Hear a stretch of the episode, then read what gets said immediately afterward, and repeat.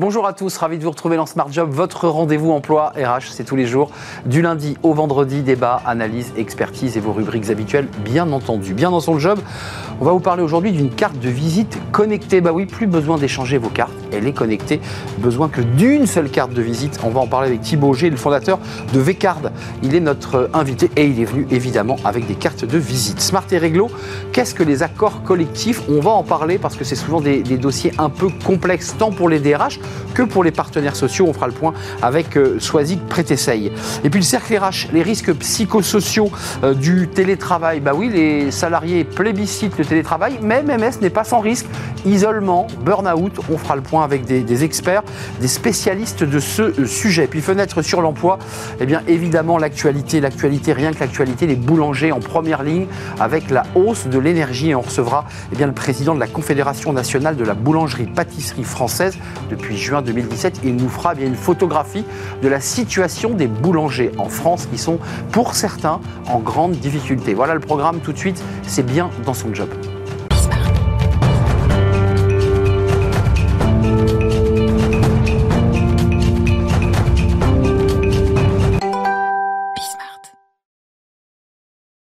Bien dans son job. Alors là, vraiment, notre rubrique tombe bien parce que bien dans son job, c'est aussi être bien dans ses échanges dans le business, quand on rencontre un prospect, quand on rencontre un client.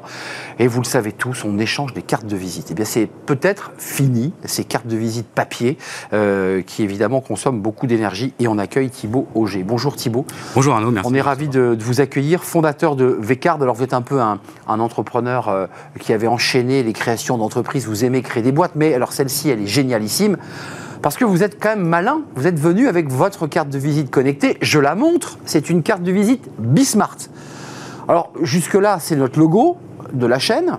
Derrière, c'est un QR code, c'est ça? C'est tout à fait ça. Euh, je la jette à la personne que je rencontre, à un invité avec qui je déjeune. Vous prenez votre téléphone. Exactement. Et là, et la magie. Et la magie opère. la magie opère. Elle, contient une puce euh, NFC à l'intérieur, donc ce qui la rend sans contact. Le QR code est là un peu en backup. Et il suffit simplement de l'approcher d'un téléphone. Et tac. Et tac, la magie opère. Vous avez toutes les coordonnées qui sont distribuées et votre interlocuteur peut vous renvoyer les siennes. Parce que l'idée, c'est non pas de ne pas avoir de carte de visite à donner, mais aussi de ne pas avoir à en récupérer. J'allais y venir, euh, parce que souvent, vous, on l'avait tous vécu, donnez-moi votre portable, que je vous envoie un SMS, vous m'enverrez un mail, une fois sur deux, on oublie, et finalement, ça se passe mal. Là, on a tout, et j'ai vérifié évidemment euh, juste avant l'émission, eh bien, il y a effectivement même les réseaux sociaux, ce que, ce que je raconte sur les réseaux sociaux, Twitter, euh, LinkedIn, et puis l'ensemble de mes coordonnées. Alors là, vous avez mis des coordonnées fictives, vous ne les aviez pas, mais euh, numéro de téléphone, euh, mail, site internet de l'entreprise, tout ce que l'on souhaite. Plaquette produit, tout, en fait tout lien qui va pouvoir être hébergé. ça peut être un calendrier pour que vos leads puissent prendre rendez-vous sur votre fiche profil si vous êtes une personne qui a besoin d'avoir des rendez-vous. voilà, et toutes les coordonnées sont modifiables. Comment ça vous est venu cette idée? Alors, il y a, l'enjeu écologique, on peut en dire un mot quand même, parce que c'est vrai que les papiers, les cartes de visite faites par les services euh, logistiques, euh, ça coûte cher Oui, alors euh, ça coûte cher, c'est surtout un petit peu moins écologique. Il faut savoir qu'une carte de visite papier, ça va consommer à peu près 1 gramme de CO2 et 0,7 litres d'eau. alors, Vcard est un produit digital. Bien sûr, on n'est pas n'est pas magique c'est pas zéro, c'est pas, pas zéro émission carbone évidemment. Voilà, exactement. Nous, ce qu'on aime dire, c'est qu'on aide les entreprises à faire un pas de plus vers l'écologie. Euh, ce qui est intéressant, c'est que dans votre euh, business, dans la façon dont vous avez imaginé l'entreprise, alors vous avez une déclinaison de cartes assez incroyable, ça va du métal au laser, ça va au bambou. J'ai eu dans mes mains une carte bambou, effectivement, on dit tiens c'est incroyable, c'est du bois, mais dedans, il y a évidemment des composants électroniques pour ouvrir des portes d'hôtel, par exemple. Euh, vous, votre, votre idée, c'est pouvoir créer et mettre en relation euh, tout le monde. C'est ça finalement la, finalité de votre modèle. Alors on a effectivement euh, une base de contact qui est très conséquente. Euh, à terme, on, pourrait imaginer une mise en relation puisque Vcard vous aidera à agrandir votre réseau. Euh, ça veut dire qu'il y a quand même des règles RGPD, il faut le préciser. Bien sûr. Certains se disent, mais attendez, je vais quand même confier mes, mes, coordonnées à une entreprise. Tout ça est extrêmement cadré par les règles RGPD. Euh, il n'y a pas de vente de fichiers, vous ne vous vendez pas par morceaux. Euh, moi, ça, c'est important de le préciser quand même. Des audits, on a une mise en conformité RGPD, on a une stack technique qui est très importante, on a vraiment à cœur de d'être baqué sur le sujet. On travaille avec des institutions bancaires, donc il faut répondre à leurs exigences.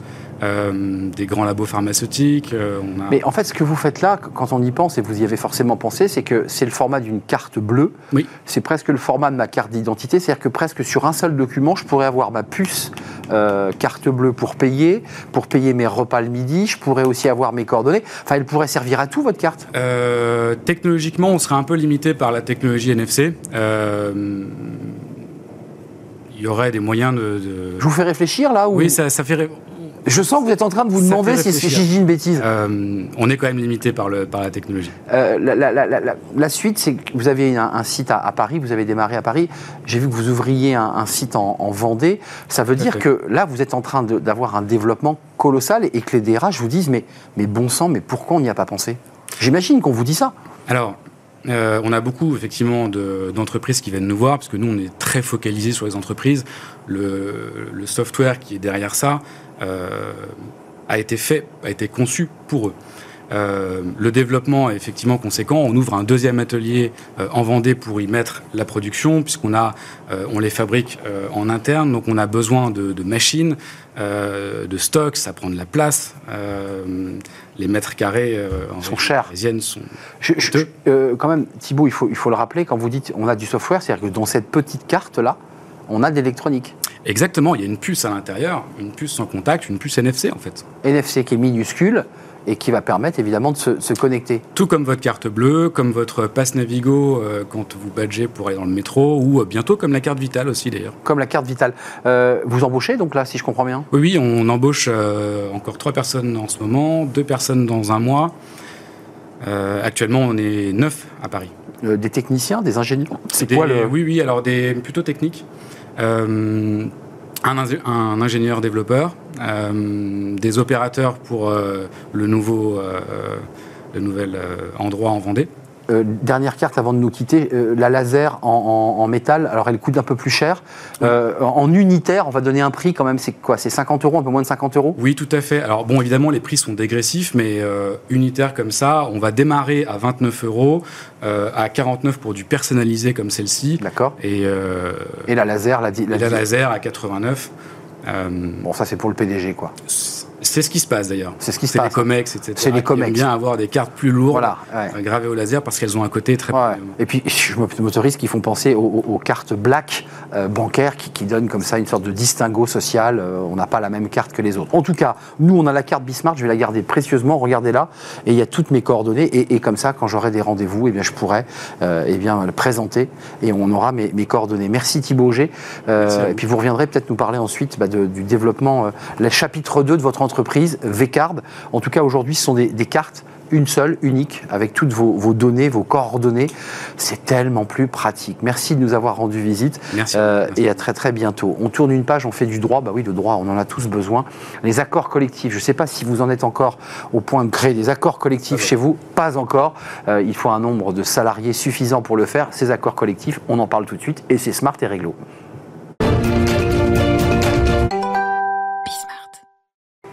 Smart et réglo, on parle des accords collectifs. Oh là là, on commence à se gratter la tête parce que les accords collectifs, c'est à la fois très sérieux, parfois un peu technique et complexe, et on va tout vous expliquer avec Swazig Prétessey, avocate en droit social chez Stephenson Harwood. Commençons par le début, euh, Swazig. Euh, d'abord, qu'est-ce qu'un accord collectif Pour commencer par le début? Alors, un accord collectif, c'est un accord qui est négocié avec, entre, les partenaires, entre les partenaires sociaux, c'est-à-dire les organisations syndicales représentatives et les employeurs. D'accord il y a deux types, pour résumer, d'accords collectifs. Des accords collectifs qui sont au niveau de la branche, donc des accords collectifs nationaux, conventions collectives nationales, et des accords collectifs qui ici vont nous intéresser. Dans l'entreprise. Dans l'entreprise, qui sont des accords d'entreprise. Juste pour qu'on y voit clair, qu'on comprenne bien, parce que c'est un peu un mot abscon, encore que beaucoup de chefs d'entreprise et de DRH savent de quoi on parle. Euh, c'est bien un espace hein, avec une table, des chaises, où partenaires sociaux et direction, ressources humaines en général, se rencontrent. Exactement. C'est ça, hein, physiquement. Et les délégués syndicaux, enfin je vais y revenir. Euh, donc qu'est-ce qu'on négocie dans ces accords collectifs? Alors, tous les sujets sont multiples hein, dans, les, dans, les, dans les accords collectifs. aller du télétravail qui est à la mode et qui a fait peut-être un petit peu découvrir les, accords collectifs récemment suite au, Covid. la, négociation d'aménagement du temps de travail pour résumer, il y a deux types d'accords collectifs. Hum. Des, accords collectifs obligatoires, où là, l'employeur est dans l'obligation de mettre les partenaires sociaux autour de la table, enfin d'inviter les organisations syndicales On peut les citer, c'est le cadre obligatoire? Celui qui est très connu, c'est la fameuse NAO, qui parlera au DRH, bien sûr. Les salaires. Qui, voilà, qui porte annuellement sur les salaires, c'est une négociation annuelle. Il y a aussi les accords obligatoires égalité homme-femme, qui sont assez récents. Oui. Il y en a une multitude. Gestion de prévisionnel de l'emploi. Et là, c'est obligatoire, c'est-à-dire que si l'employeur oublie de. Enfin, oublie. En général, n'oublie pas ou ne, convoque pas les organisations syndicales. Dans ce cas-là, il peut être euh, taxé de délit d'entrave et il y a une obligation de le faire. Euh, et les, les, accords collectifs non obligatoires, qui là laissent un champ d'intervention euh, très important pour, pour l'entreprise et qui sont véritablement pour moi un outil de gestion RH et de gestion euh, d'un tas, de choses. J'allais y venir, Soisig, parce que ça, vous y tenez beaucoup. Euh, vous dites à vos clients, c'est-à-dire les entreprises, euh, ne, refusez pas l'obstacle, pour faire une métaphore d'équitation, ne refusez pas l'obstacle, ouvrez des négociations dans le cadre d'accords collectifs et allez discuter avec les syndicats parce que peut-être que je m'avance un peu, mais ça peut être aussi une manière d'éviter les crises, les grèves ou des tensions dans l'entreprise. Est-ce que vous souscrivez à cette stratégie-là? En effet, souvent, on a, sur l'aspect euh, accord collectif non obligatoire, il y a souvent une crainte euh, de se confronter aux organisations syndicales, mais aussi c'est un peu la méconnaissance de l'existence et de l'outil que constituent les accords collectifs.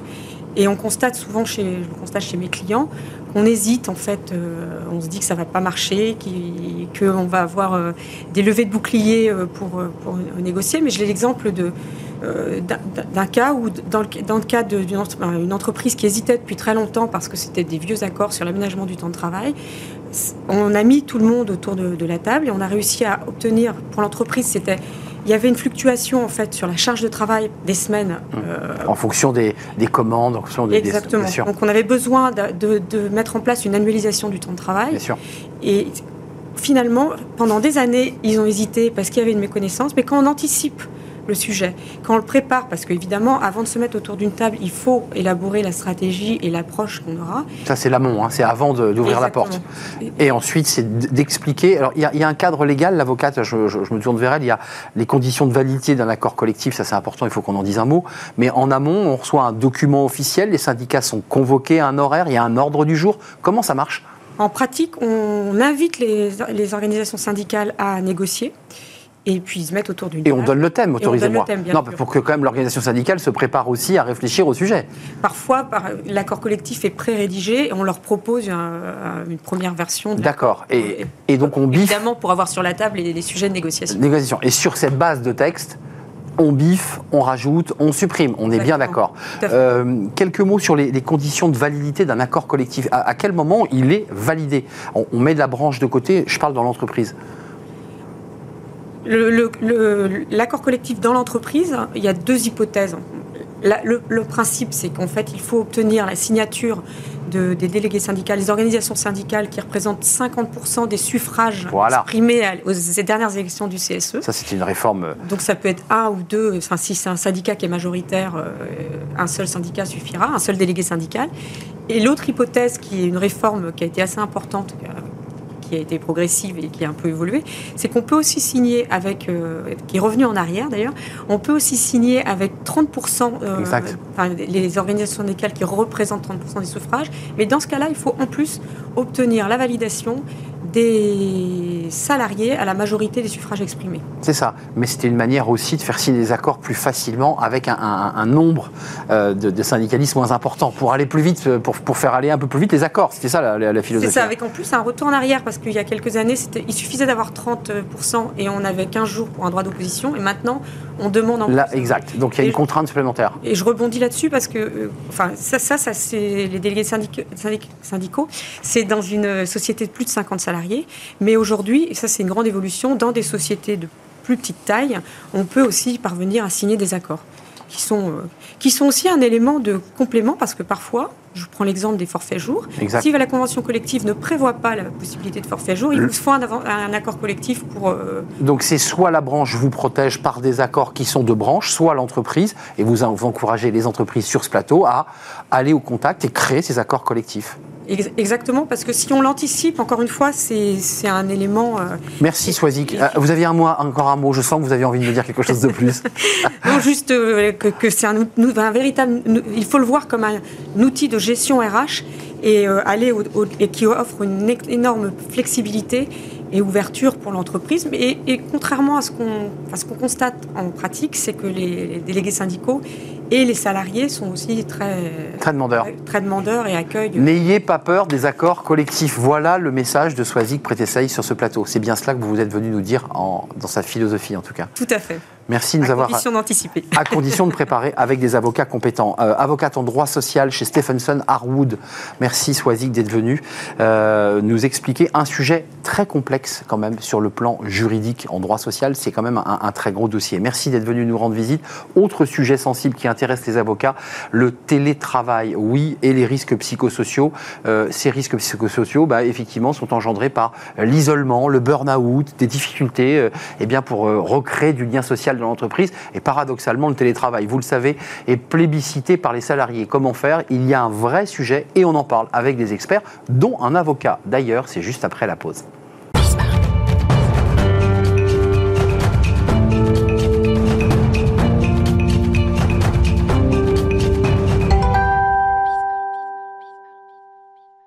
Le cercle RH et on parle du télétravail. Alors on en parle depuis presque un an et demi maintenant, presque une fois par semaine. Euh, on en a souvent parlé sous l'angle positif et là on va essayer de l'examiner sous l'angle peut-être un peu plus sombre, euh, burn-out, euh, sentiment d'isolement.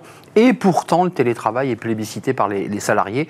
Euh, Il n'y a pas une fiche de poste ou presque où, il ne faut pas indiquer qu'il y a du télétravail pour attirer le, le candidat. Euh, Est-ce que c'est un paradoxe? Peut-être pas. On en parle avec mes, mes invités qui sont sur le plateau. Isabelle Tarty, merci d'avoir répondu à notre invitation. Membre du comité scientifique de l'IAPR qui appartient au groupe Oasis, qui n'est pas un groupe de musique, faut-il le, le préciser, qui est une entreprise. Euh, et vous êtes en charge des risques psychosociaux et vous êtes docteur en sociologie du, du travail. Merci d'être là. Puis je précise que vous êtes euh, la vice-présidente de la FIRSP, qui est déjà venue sur notre plateau, la Fédération des intervenants en risques psychosociaux. Merci d'être là. David Guilouet, ravi de vous accueillir. Euh, il faut des avocats, il faut du droit, parce que évidemment ça suscite des, des conflits, euh, ces questions-là. Avocat spécialisé en droit social, cabinet Voltaire. Et enfin, Benjamin Saviard. Bonjour Benjamin. Bonjour. Ravi de vous accueillir, directeur d'ICAS France, créé en 87. C'est cela. Et vous êtes dans euh, combien de pays? 155 pays. 155 pays, euh, spécialisés sur notamment les risques psychosociaux, Oui, plus globalement, la prévention de la santé mentale. la santé mentale, parmi et à l'intérieur de laquelle il y a les, RPS, euh, qui sont des nomenclatures hein, euh, très officielles, avec des relevés, des études euh, très détaillées. Est-ce que ma problématique vous euh, Isabelle Tarty, sur le paradoxe que l'on soulève sur ce plateau? Les salariés veulent du télétravail et en même temps, comme dirait l'autre, vous êtes confronté à une nouvelle, j'allais dire presque typologie de risques psychosociaux de gens qui ne sont plus en lien avec l'entreprise. Complètement. En fait, le monde du travail a, besoin d'être complètement réinventé parce que euh, le, tra- le télétravail, comme vous le disiez, en 2017, euh, ça représentait entre 3% 7% euh, des salariés actifs. Aujourd'hui, on est plus à- à plus de 25% et ça s'est fait à un rythme énorme. C'est-à-dire que Le Covid a aidé. Hein. euh, Covid aidant, euh, mais ça, ça a chamboulé tous les repères, hein, aussi bien pour les salariés que pour les, les entreprises. Il y a un rapport au temps, un rapport à l'espace qui nécessite d'être repensé, réinventé euh, à tous les moments. Et même si effectivement c'est devenu presque une exigence des salariés, on le voit, moi je, hier j'étais avec une DRH qui me disait ben, j'embauche une comptable, sauf qu'elle m'a dit c'est 4 jours de télétravail sur 5, sinon rien. Pistolet sur la table. hein. C'est ça. C'est vraiment ça. ça déstabilise beaucoup les organisations du travail. Et euh, mais, mais tout le monde ne veut pas non plus du télétravail. C'est-à-dire qu'il y a autant de catégories socio-professionnelles en fonction de l'âge, du sexe, de- du type de métier. Euh, c'est pas toujours possible. Euh, vous avez un- un- une vue panoramique, c'est pour ça que je, je voulais que vous précisiez le nombre de pays que vous avez euh, en tant que directeur France hein, de, de d'ICAS. Euh, Il y a, il y a d'autres problématiques ou est-ce que la France aujourd'hui révèle une problématique particulière liée à l'accélération du télétravail? Est-ce qu'on y découvre des problématiques et des risques psychosociaux nouveaux? Alors, euh, pour les chiffres, en tout cas, que je peux citer, euh, je vais plutôt parler de l'Europe de l'Ouest, euh, c'est-à-dire que les six pays, Oui. en fait, principalement que l'on représente, c'est-à-dire France, Allemagne, Suisse, Autriche, Luxembourg et Italie. Ce qu'on observe, c'est que il n'y a pas de données spécifiques euh, qui vont en fait mettre la France en fait sur un terrain particulier au niveau de l'exposition. Elle se distingue pas plus que les Non. autres. Pas du tout. Pas Ah. du tout. Simplement, en termes de volumétrie, euh, ce qu'on observe, oui, c'est euh, plus euh, d'appels en fait auprès de nos services de soutien et d'aide, et surtout une augmentation en fait des problématiques, du nombre de problèmes par cas, et notamment sur la charge de travail, hein, qui peut être liée, c'est une des conséquences du télétravail. Alors, c'est très bien parce que vous me faites le, lancement et la question que j'allais poser à un avocat parce qu'il y a des problématiques euh, psychosociales, euh, des gens qui euh, se sentent pas bien dans leur peau, se sentent un peu isolés, se sentent un peu tristes, enfin tous les sujets dont on va parler. Mais les, litiges et les conflits, c'est ça, c'est des salariés qui disent à un moment donné, moi, je suis en télétravail. Alors je précise que c'est des salariés volontaires, hein, vous confirmez, on ne les a pas poussés en télétravail. On peut avoir, on peut avoir plusieurs hypothèses. Non, mais c'est important de le préciser. C'est-à-dire, euh, on, on signe un accord collectif. J'ai un salarié qui dit attendez, non, non, non, non, non, mais moi, ça ne me va pas du tout, je veux rester au travail. euh, comment, comment on fait là? En fait, on peut avoir deux typologies, à mon sens, de, de, de situations. Il y a le télétravail euh, subi et le télétravail choisi. Et déjà, Subi pendant le Covid, il faut le préciser. subi et puis même subi à l'embauche. C'est-à-dire que on ne pourra pas imposer à un collaborateur désormais hors période de pandémie euh, une situation de télétravail qu'il n'aurait pas acceptée. Ça, c'est la règle de droit, ça. C'est la règle de droit. Après, euh, un collaborateur qui postulerait euh, dans une entreprise qui lui imposerait le télétravail, après, là, on est vraiment dans de la négociation de gré à gré au moment du contrat de travail. Au jour d'aujourd'hui, euh, nous, ce qu'on constate dans notre pratique professionnelle, c'est que les problématiques de RPS sont quand même relativement réduites pour les salariés qui sont dans une situation de télétravail choisie. C'est des collaborateurs qui ont décidé de passer dans une situation de télétravail, qui ont toujours accès à un bureau, qui ne sont pas dans une situation où ils sont désociabilisés vis-à-vis de leurs collègues de travail. Donc ça, le problème se pose assez peu. Pour ceux où ça pose problème, c'est quoi? C'est la surcharge de travail, le sentiment qu'on s'organise mal et que la relation au manager est un peu distendue, euh, manager un peu parfois euh, oppressif, un petit peu trop présent. Enfin, c'est quoi le- le- le- les cas que vous avez? On, on peut avoir plusieurs typologies de, de- de difficultés. Alors c'est vrai que le, le premier, euh, le premier- première étape, c'est le management. Management qui n'a pas forcément l'habitude de manager à ça. distance. Et qui s'y prend mal. Qui s'y prend mal. Et on voit notamment dans les premières décisions de, de- de jurisprudence qu'il y a des demandes de reconnaissance d'accident du travail liées à des envois de- de- d'emails à répétition euh, à 5 minutes d'intervalle, 1, 2, 3, 4, qui peuvent, dans ces cas-là, de justifier Ah, une demande de reconnaissance. Spontanément, je trouve ça assez gonflé quand même. Enfin, je sais pas, accident du travail parce qu'on a reçu trois mails d'affilée de 5 minutes. Enfin, je sais pas, enfin, qui vous défendez de, euh, le, le- dans le- cette affaire, mais le, juge, le juge de Bobigny avait l'air de trouver ça acceptable. Acceptable. sur Le juge de Bobigny trouvait ça terrain- acceptable. Sur le terrain action du travail. Non, mais c'est intéressant de l'entendre. Le juge trouvait ça acceptable. Très bien. Euh, non, mais c'est, c'est- qu'est-ce que vous en pensez là de, de- de ce qu'on se raconte? Parce que Avec, euh, oui, non, je- je- avec, les, avec le télétravail, il y a aussi ce nouveau risque. Vous, vous disiez, même choisi, il y a moins de risques psychosociaux. oui, je C'est vous ai vu faire une petite C'est moue pas tout à fait vrai parce que euh, euh, il y a aussi des, des, des processus de surinvestissement. Oui. Et puis on voit qu'aujourd'hui, comme je vous le disais, il y a les, les- les repères d'espace, de temps ont changé, ce qui fait qu'on peut se retrouver à, à- pour être visible, eh ben, on va on va recevoir des, on va envoyer des mails à gogo. C'est une façon de dire bah, j'existe. Et, et c'est des signaux qui, qui sont parfois difficilement int- interprétables. Quand on est en collectif en présentiel, euh, la gestion du stress, elle peut se réguler différemment. Quand vous êtes tout seul face à un message, il y a aussi des interprétations qui, vrai, vont, qui être sur. euh, Et donc ça peut générer des angoisses, ça. Ah, complètement, complètement. C'est-à-dire que euh, même si vous l'avez choisi parce que vous vous rendez compte que vous avez une économie de temps de transport, que vous avez une économie de, de plein de choses, de plein d'avantages Oui. euh, qui, qui- qui sont Qui n'est pas qui n'est négligeable. pas du tout négligeable. Mais pour autant, il faut quand même être euh, extrêmement attentif euh, à l'isolement. Et, et- Ju- Juste un mot, parce que vous avez une vue sur des pays d'Europe de l'Ouest, on l'évoquait, on a la France, on a quand même des chefs d'entreprise qui aujourd'hui disent à leurs collaborateurs, bah, c'est retour à la maison, on l'a vu après le- la période Covid, et puis il y a quand même quelques tensions sur cette question, des, des- des chefs d'entreprise qui disent, euh, bah, écoutez, non, moi ça me convient pas très bien ce système de télétravail, j'ai envie que vous soyez là, j'ai la petite phrase de la FIRSP, le télétravail a grandement réduit les interactions informelles autour de la machine à café, euh, pourtant vitale à l'intégration d'un nouvel arrivant. Bref, toute cette question du social. Alors, je pense que c'est là que les conflits naissent. Euh, justement, puisque euh, je pense que le modèle du passé, le one fits all, euh, bah, appartient au passé. Mmh, ouais. Euh, Tout le monde visse le boulon à la même heure, quoi. C'est ça. Euh, je pense qu'aujourd'hui, la, la problématique, justement, d'un dirigeant, euh, c'est de l'adaptation. C'est-à-dire qu'il y a une part de résilience, évidemment, par rapport au schéma du passé. Euh, mais je pense que l'idée, c'est comment on peut, en tant que direction et en tant que manager, s'adapter justement avec tous ces modes de travail un peu hybrides. Euh, comment on peut, on parlait des risques psychosociaux, la grille de lecture, quelle est-elle Euh, Comment on peut détecter des signaux faibles, notamment euh, chez, les, chez les salariés euh, quand on est à distance et qu'on voit son employé deux fois par mois. Mais je m'adresse à vous parce que vous avez aussi fait des études euh, FIRSP et euh, FIRSP. FIRPS. C'est pas quand même facile à dire. hein, je- je- voilà, votre, votre acronyme, je, je dois reconnaître qu'il n'est pas simple. Euh, Est-ce qu'il y a des pathologies particulières qui vont émerger et qui ont déjà émergé à travers des études RPS autour du télétravail? Est-ce qu'il y a quelque chose de particulier qui distingue le télétravail d'autres maladies ou de troubles psychologiques ou psychiques? On n'a pas de tableau de bord et de recul pour l'instant là. On commence à en avoir, parce qu'il y a quand même les, do- les données de Santé publique France Eh oui. qui ont focalisé quand même pendant la période Covid, où on voyait, enfin on sentait bien que les gens étaient euh, n'allaient pas bien, étaient en souffrance euh, psychologique, avec des, des- des nouvelles souffrances aussi. C'est-à-dire que on l'a vu nous sur les, les numéros verts d'appels, il y avait énormément d'appels euh, de tout genre, parce qu'on se sentait isolé, parce qu'on comprenait pas des consignes de manager, parce que parce qu'il y avait une mauvaise connexion. Puis parce il y avait un climat qui était un peu anxiogène aussi.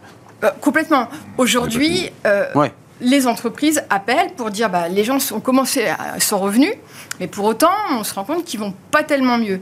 Donc, ça nécessite d'avoir des outils, euh, et c'est ce qu'on préconise en- au sein de la FIRB, des outils en prévention primaire, d'analyse du travail qui a énormément changé. On est sur la- l'analyse de la santé, mais aussi des organisations qu'il faut repenser. Il faut accompagner les managers hein, parce que c'est des, nouveaux, c'est des nouvelles modalités euh, qui Mais sont. excusez-moi, je vous coupe. Est-ce que c'est un procès? Parce que ça, ça peut servir notre débat à ceux qui, qui mettent du grain ou du, du charbon euh, dans la machine, de ceux qui disent que le travail ça sert à rien. Vous voyez ce que je veux dire? Mmh. Euh, Est-ce que le problème il n'est pas en amont? Est-ce que c'est pas le problème du- de la relation au travail? Et, et finalement que c'est pas le télétravail qui pose problème? C'est aujourd'hui on a un rapport distordu à la relation au travail, à la relation à l'autorité, et donc tout est repensé. On est en train de vivre une révolution. Si, si je peux me permettre, il y a un côté un peu schizophrène parfois dans la démarche d'organisation syndicale et de certains collaborateurs. C'est on n'a jamais eu autant de salariés qui, rev- qui revendiquaient le télétravail on- et, et on n'a jamais eu autant de personnes nous disant je suis en situation de souffrance. Bah, nous sommes d'accord. Donc à un moment, il faut choisir. C'est, c'est, euh, donc, euh, à me semble-t-il, euh, lorsqu'on est dans une situation, je, je- je reviens sur ce que je disais de télétravail choisi, Choisi, enfin, j'ai, quand, même beaucoup de mal à concevoir qu'on puisse être en situation de souffrance parce qu'on nous laisse la liberté de travailler chez soi. Je- à un moment, il faut arrêter. Je suis d'accord, et c'est vrai, un dossier psychologique, presque psychanalytique. Ju- Juste un petit mot, je vous vois sourire. Est-ce qu'on n'est pas en train de se couper vulgairement les cheveux en quatre? Parce que on voit quand même qu'il y a, euh, c'est l'OMS, euh, un salarié sur quatre qui peut avoir un burn-out dans les cinq ans, c'est des chiffres qui sont effrayants. On a des salariés désengagés. Mais j'ai pas le sentiment que ça soit lié euh, au télétravail, on est d'accord? Ou est-ce que je jongle mal la question? Bah, euh, non, vous n'anglez pas mal euh, la question. Mais je pense que la question, c'est d'abord le sens qu'on peut donner effectivement au, au travail, de la même manière du sens qu'on peut donner au télétravail, et comment on organise et comment on encadre le télétravail. En fait, je pense que la réalité voilà, de la question, elle est. Mais- Et du coup, je rebondis parce Ah, que la, la prochaine euh, journée organisée par la FIRP, qui Oui. regroupe quand même euh, 25 cabinets aujourd'hui euh, euh, spécialisés en risques psychosociaux, justement pour faire écho à ce, je le montre, le, le- le livret sur le, sur le télétravail rédigé par les différents cabinets. Vous avez fait une conférence le 9 novembre 2022 sur cette thématique, les risques psychosociaux liés au télétravail. Complètement, au, euh, pour- au sein de- d'Expo Protection. Mais, mais l'idée maintenant, c'est de réfléchir, quid de la suite et, et le thème euh, organisé le, le 24 janvier prochain, ça va être sur le sens du travail. Ah, voilà. Et, et- et, euh, effectivement, nouvelle, c'est de nouvelles approches à penser, des comportements différents, inédits et, et- et à repenser. Ouais, parce qu'on euh, on- voilà, on, on apprend en marchant là sur ce sujet. hein. Ah, complètement. On découvre Et- et petit qui à est allé petit. très très très vite. Mais dans enfin, un monde qui va très vite. Moi, je note qu'il y a quand même du conflit juridique qui commence à naître. C'est-à-dire, c'est- ça, c'est aussi les ferments quand, les, quand il commence à avoir de la jurisprudence. Et, ça veut dire qu'il y a un sujet. Oui, après on retrouve les sujets un peu classiques du tropisme français, c'est-à-dire la prise en charge des frais de déplacement. C'est ça, euh, les, ma- les- les capsules de café qui n'avaient pas été financées. café, euh, et le courant qui avait pas été pris en charge. Et, mon courant et mon chauffage. Enfin, ça, je dirais, ça, c'est, on est dans un tropisme très national. Levons la caméra, oublions le télétravail juste un instant. Les risques psychosociaux, ils sont en, en progression euh, au sein des, des organisations en France.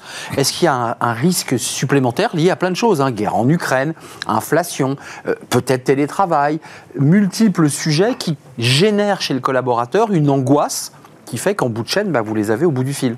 Alors, ça, c'est la première chose qu'on a constatée dès l'arrivée du Covid. Donc, contextuellement, oui, euh, Covid, confinement, déconfinement, euh, guerre en Ukraine, euh, crise énergétique. Voilà. Cocktail explosif. Oui, d'un point de vue voilà, assez global, dans le top 3 en fait, des sujets euh, qui euh, nous lient aux accompagnements, euh, il y a de l'angoisse, il y a de l'anxiété. Euh, mais dans les différentes problématiques euh, qui ne rentrent pas directement dans la grille de lecture des fameux risques psychosociaux, évidemment, tout ce qui est isolement, euh, tout ce qui va être génération d'addiction euh, aussi, c'est-à-dire que tout ce, Tout ce qui passe un peu, euh, je veux dire, sous le, sous le radar de la direction et du manager. Des études ont montré que l'alcool, la drogue, euh, et notamment pendant le Covid, avait été euh, utilisé, surconsommé pendant cette, euh, cette période. Ça, vous le confirmez? Oui, Ça, ça, c'est des- ça, c'est aussi des risques induits euh, à l'éloignement du salarié de son centre de gravité qu'est l'entreprise. C'est-à-dire qu'il je mets des guillemets, il est un peu livré à lui-même dans son espace de vie, dans un espace de coworking, c'est plus compliqué, mais encore que, euh, ça c'est un autre enjeu, ça. Complètement. C'est pour ça que je, je, je- je modère un petit peu sur le fait que euh, le télétravail choisi euh, ne génère pas de risques psychosociaux. Oui, je vous que sens pas tout à fait sur la même ligne que. que- Il y, en a, il y en a moins parce qu'effectivement, c'est un choix personnel et il faut que le télétravail soit réversible individuellement pour chacun. Mais on voit des nouvelles formes de conflits. Des nouvelles formes de conflits qui, euh, qui s'autorégulaient avant en présentiel de façon beaucoup plus évidente que en distanciel quand bah, vous n'êtes pas là pour débriefer tout de suite, pour interpréter, c'est ce que je vous disais tout à l'heure. Donc on- euh, j'ai aussi cette étiquette de médiatrice et, et je vois bien qu'il y, a des- il y, a, il y a des évolutions dans les conflits qui, qui, euh, qui changent parce que euh, on n'est plus sur du, du- du- du face-à-face et sur, sur des choses qui, sur lesquelles il y a beaucoup de, de- de surinterprétation. Et c'est un nouveau risque. Mais pour autant, je, euh, effectivement, quand on choisit et, et qu'on est exigeant en la matière, après, il faut, Un mot chacun. aussi s'en satisfaire. Le débat est bien sûr trop court et je m'en excuse. Euh, concrètement, euh, le, le- le salarié a pris le pouvoir et, et j'allais dire presque paradoxalement, Mm. plus il prend le pouvoir, plus il est angoissé. Enfin, c'est un rapport à la liberté, c'est très philosophique. Plus on donne de liberté, plus ça génère chez nous une forme d'angoisse existentielle. Pour aller un tout petit peu plus loin, Moi, je, je- pour prendre le, le- le ballon, euh, j'aurais tendance à ouvrir le débat. C'est euh, à force de donner de la liberté, est-ce qu'on est encore salarié? C'est exactement ça. Quel est ce lien qui nous lie encore On est encore dans un lien de subordination. Parce qu'en fait, le, le sujet, plus généralement, c'est le critère du contrat de travail, c'est le lien de subordination. Oui. Donc, c'est le pouvoir de contrôler les. Mais pas le lien physique forcément. Non, c'est pas le lien physique. Et au bout d'un moment, quand on a des salariés qui sont des cadres autonomes, euh, qui travaillent de chez eux, qui sont dans le cadre de missions, sur lesquels on a très peu de pouvoir de contrôle, est-ce qu'on est encore sur du salariat? C'est un peu la question qu'il faudra se poser. Vous en pensez quoi? Parce que ça, la liberté génère de l'angoisse. Oui, euh, je, je pense là simplement que euh, il faut pas perdre le cadre. Euh, à la base, euh, le travail c'est un contrat euh, psychologique, on va dire, et moral entre l'employé et l'employeur. Donc on peut aussi simplement redonner un peu de cadre. Juridique aussi. hein. Re- oui, et juridique, redonner un peu de cadre, euh, simplement redonner du sens. Du sens. Euh, voilà. Oui, et Ça sera le thème de votre conférence le 24, Complètement. enfin, de votre colloque. Et il y a aussi, euh, ça- je, rebondis sur les relations de confiance aussi. Et aujourd'hui, on voit bien dans, dans, euh, ce phénomène en plus de grande démission euh, qu'on a Mm. vu aux États-Unis, qui est arrivé aussi Ouais. d'une autre manière en France, mais qui est, alors, qui est inédite à sa façon. hein. Mais euh, on voit bien que les entreprises, il faut qu'elles réinventent leur rapport au travail. Et euh, il faut aussi pouvoir garder, garder les talents, parce que là, on le voit bien, il y a plein de, il y a plein de salariés qui, qui vont, qui cherchent du sens à leur vie, euh, parce que le- Mm. l'isolement a créé des nouvelles interrogations sur ce qui était acceptable ou pas. On lui demande beaucoup à l'entreprise. hein. Oui. On lui demande beaucoup à l'entreprise. hein. Je, je m'autorise. La question Euh, pourrait se poser de savoir quel est le rôle véritablement de l'employeur. Est-ce qu'on est, Eh oui. est-ce qu'on est des révélateurs de talent ou est-ce qu'on est là pour donner du sens à la vie de nos collaborateurs? C'est ça, c'est, c'est- c'est- ça, ça- devient complexe pour euh, le, le décideur et le recruteur qui se dit mais je suis d'abord là pour créer de la valeur, je suis d'abord là aussi, et c'est bien plus aujourd'hui le, le rôle d'une entreprise. Merci à vous trois, j'en suis absolument désolé, vous reviendrez euh, parce que c'est un sujet qu'on ne va pas abandonner évidemment. Merci Isabelle Tarty, membre du comité scientifique de l'I. APR, groupe Oasis, et puis la FIRSP, je l'ai mal dit, la Fédération des intervenants en risques psychosociaux, le 24 janvier prochain. Et téléchargeable gratuitement, c'est très accessible. FIRPS, et vous entraînerez à prononcer ce- cet acronyme. Merci à Benjamin Saviard, directeur ICAS France, euh, créé en 87 dans euh, aujourd'hui euh, 100 55 pays. 155 pays, vous voyez. C'est une belle entreprise et merci à David Guilouet, avocat spécialisé en droit euh, social, cabinet Voltaire. C'est pas de sa faute cette fois-ci. Merci à vous. On termine avec Fenêtre sur l'emploi. On va parler de la boulangerie avec le président de la Fédération des boulangers. Hausse de l'énergie. Quelle est la situation des boulangers aujourd'hui? On en parle, c'est dans Fenêtre sur l'emploi.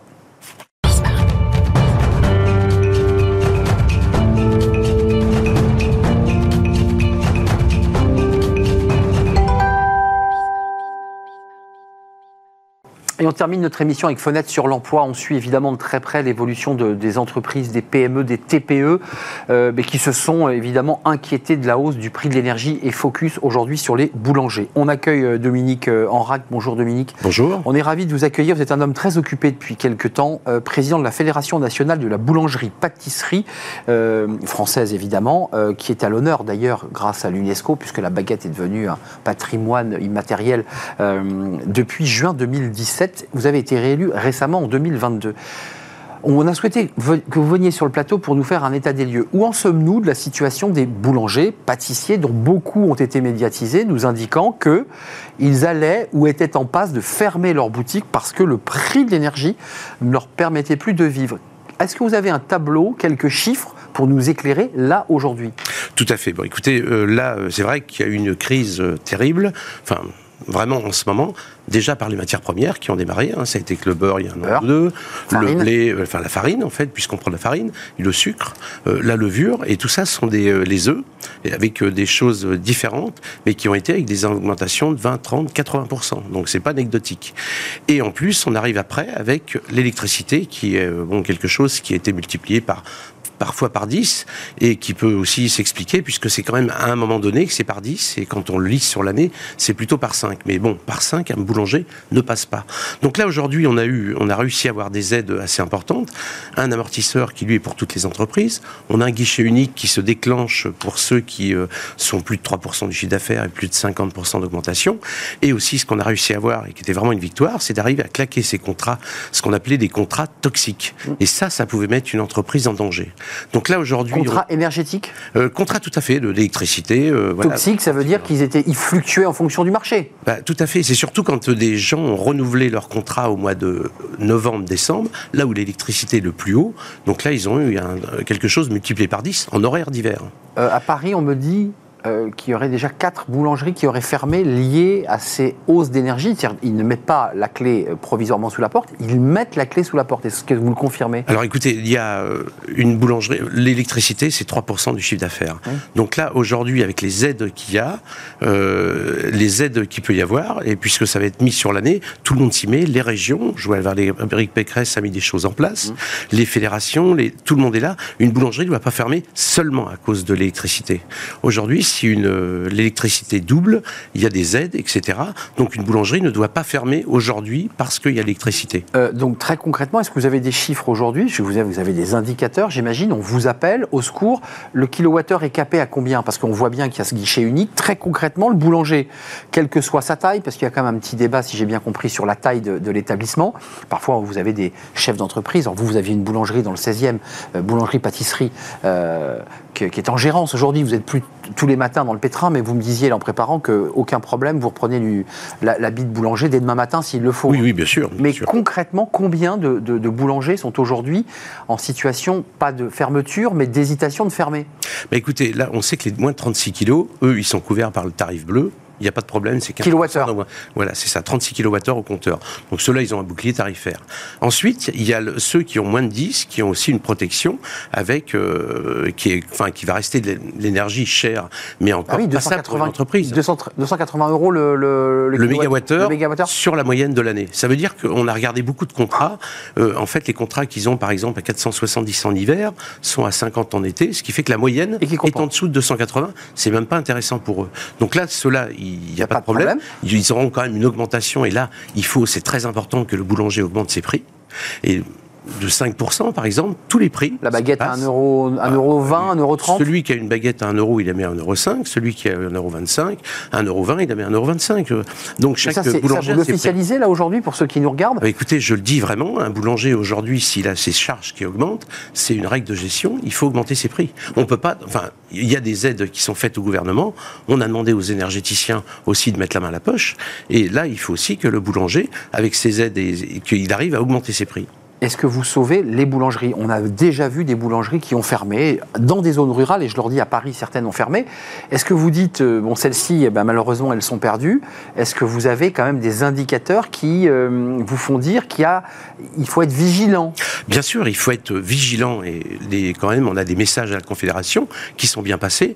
C'est le bouclier, le, le, le fait de, de plan de sobriété énergétique qui, beaucoup de gens m'ont dit, on économise entre 10 et 20% en faisant attention. Hmm. C'est énorme. Ça, c'est l'électricité la moins chère. D'accord. Ensuite, il faut prendre les aides. Et les aides, on a quand même tout le monde, les préfectures, les fédérations, les chambres des métiers se sont mis pour qu'ils les prennent. D'accord. Donc, ils vont compenser le surcoût voilà, de la le surcoût. Et après, la troisième chose, c'est euh, vraiment légèrement augmenter les prix. Hmm. Parce qu'on a vu, moi, j'ai eu beaucoup de gens en province, ils me disent, oui, moi, je peux pas, parce qu'il y a un Leclerc à côté qui va nous faire la baguette à 26, qui pourrit le marché. Mais pour ça, pour le côté vital, et on a vu plein de, consommateurs qui disent, écoutez, on comprend, on vous soutient. 5, 10 centimes, c'est pas grand-chose. Hmm. C'est de l'argent, mais sur un produit fait maison, c'est pas grand-chose. Donc la, baguette, j'ai tradition un peu, un peu classique, hors grande surface, elle sera à 1,30€. Quoi. Dans, dans les quelques semaines et mois qui viennent, elle passera à 1,30€. Bah, il y en a qui sont à 1,10€. Qui sont déjà, voilà, mais grosso modo, c'est ça.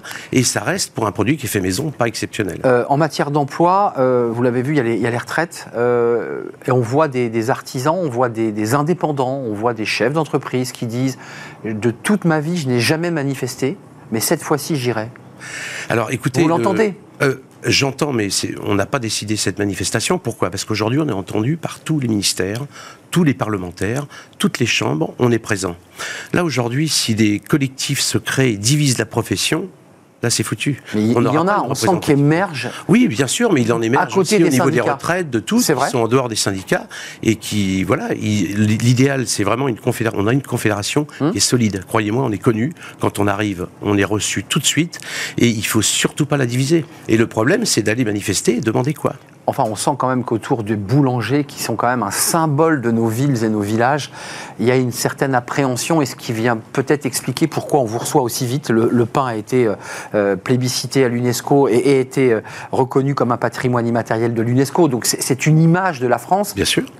c'est quoi l'idée? C'est pas touche à nous boulangers et pourtant certains meurent. Bien, bien sûr, il y a, par exemple en 2021, il n'y avait pas la crise de l'énergie, il en a fermé 400. Et ça, euh, de, il en ferme 400, il en a ouvert 1200 par contre. Alors dedans, il y a des chaînes, mais il y a aussi des créations. Donc je veux dire, le métier n'est pas mort. Il y a un tas aussi de professionnels, parce que là, on ne montre pas d'images, qui fonctionnent très bien. Et dans les villes et les villages, les gens font. Aujourd'hui, c'est un peu plus dur et on se bagarre pour que ça soit plus facile. Euh, un dernier mot avant de nous quitter. Vous nous dites sur ce plateau que les aides gouvernementales, quelles qu'elles soient, vous avez parlé de la préfecture, des régions, de ce guichet unique, vont permettre de sauver le secteur de la boulangerie artisanale. On est d'accord Oui, bien sûr. Ça, je le dis bah, évidemment que c'est pas suffisant. On aimerait bien avoir le même prix que l'an dernier, mais là, c'est fini cette année. Je vous dis, les aides, normalement, doivent permettre à une entreprise de passer cette crise. Combien de salariés dans le secteur de la boulangerie-pâtisserie? 130 000 salariés. 130 000 salariés. On y intègre l'artisan patron 180 000. 180 000 lorsqu'on intègre. Avec les patrons, voilà. Et on a 21 000 postes à pourvoir, donc venez. Euh, croyez-moi, il y a encore à faire dans notre métier. Merci d'être venu nous annoncer qu'il y avait 21 000 postes euh, chez les pâtissiers, chez les commis, euh, et puis aussi. Boulanger et les vendeuses. Et les vendeuses, parce qu'on voit souvent des petites annonces. Enfin, vendeurs, vendeuses. Cherche vendeurs, vendeuses. De vous à moi, c'est souvent des vendeuses. Oui, souvent. Vous n'allez pas me contredire. Merci Dominique Enrac d'être venu nous, rendre visite, avec certaines annonces, notamment l'augmentation du prix de la baguette. Président de la Confédération nationale de la boulangerie-pâtisserie secteur qui embauche. Euh, allez donc jeter un œil peut-être sur le site de la fédération ou allez voir tout simplement votre boulanger. Merci de nous avoir rendu visite. C'est la fin de notre émission. Merci à vous, merci de, l'avoir suivi. Euh, merci à toute l'équipe, merci à Théo à la réalisation, merci à Thibaut pour le son, merci à, Nicolas Juchat évidemment et merci à vous. Je serai là euh, demain pour une nouvelle émission, une nouvelle aventure. Bye bye.